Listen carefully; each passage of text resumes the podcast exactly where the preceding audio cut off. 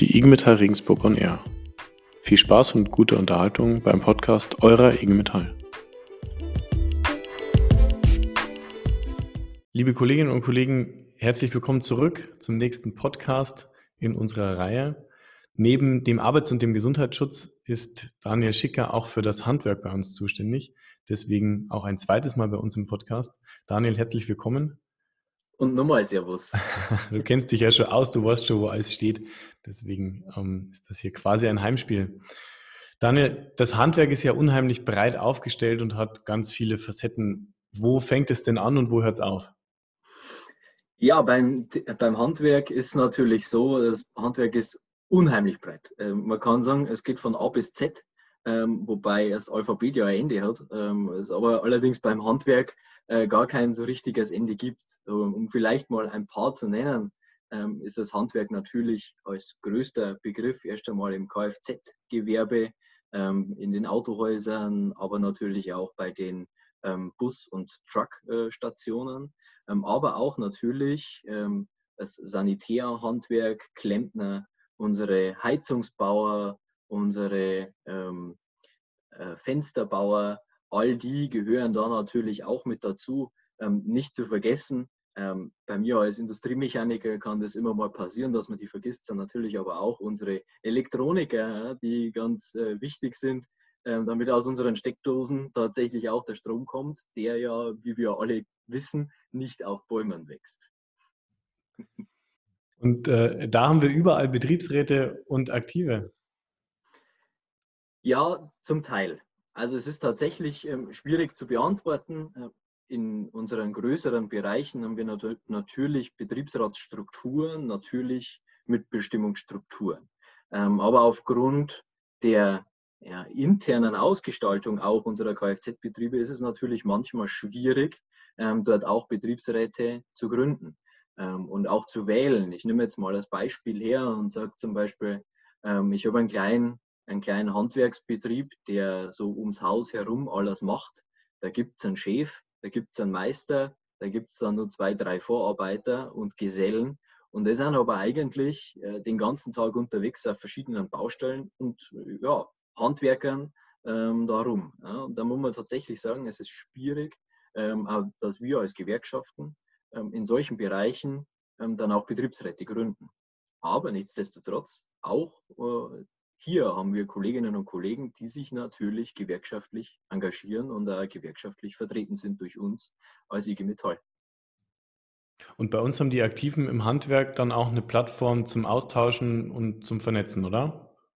Auf jeden Fall. Und das ist auch für uns ganz wichtig. Es gibt bei uns in der Geschäftsstelle in Regensburg den Arbeitskreis Handwerk.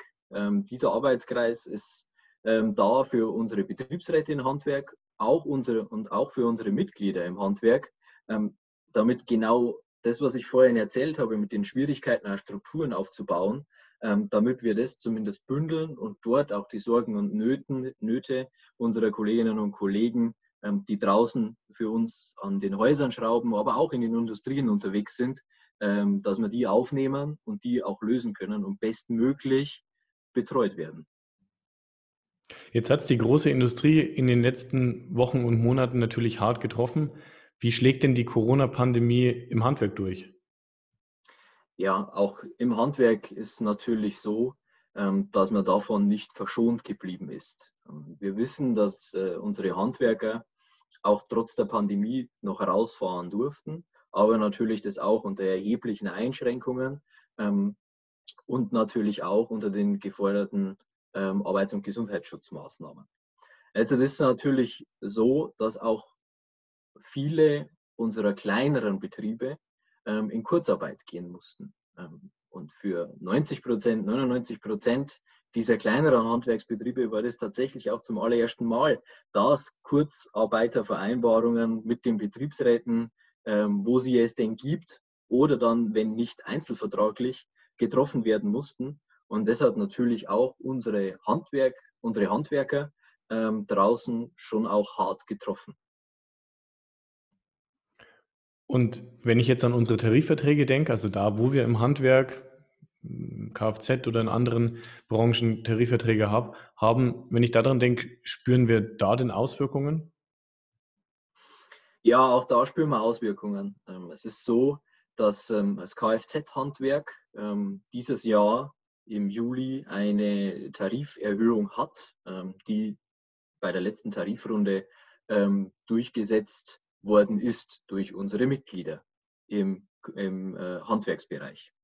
Jetzt ist es natürlich so, dass aufgrund dieser Corona-Pandemie auch die Aufträge und zum Teil auch die Liquidität der Unternehmen ja, stark gelitten hat und sehr, sehr stark auch zurückgegangen ist.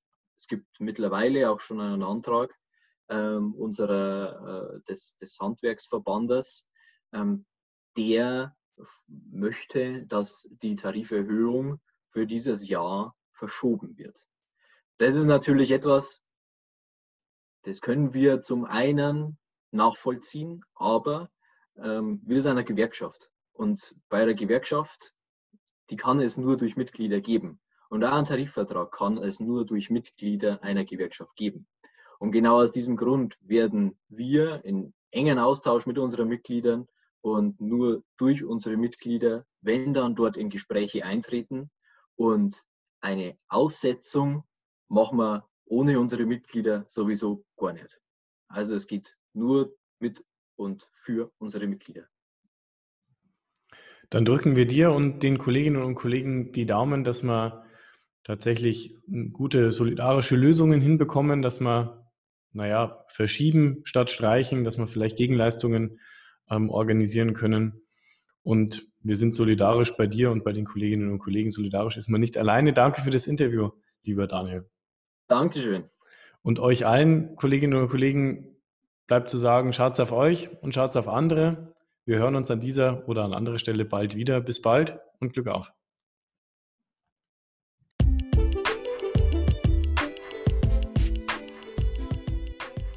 Das war ein Podcast eurer Metall Regensburg. Wir hoffen, er hat euch gefallen.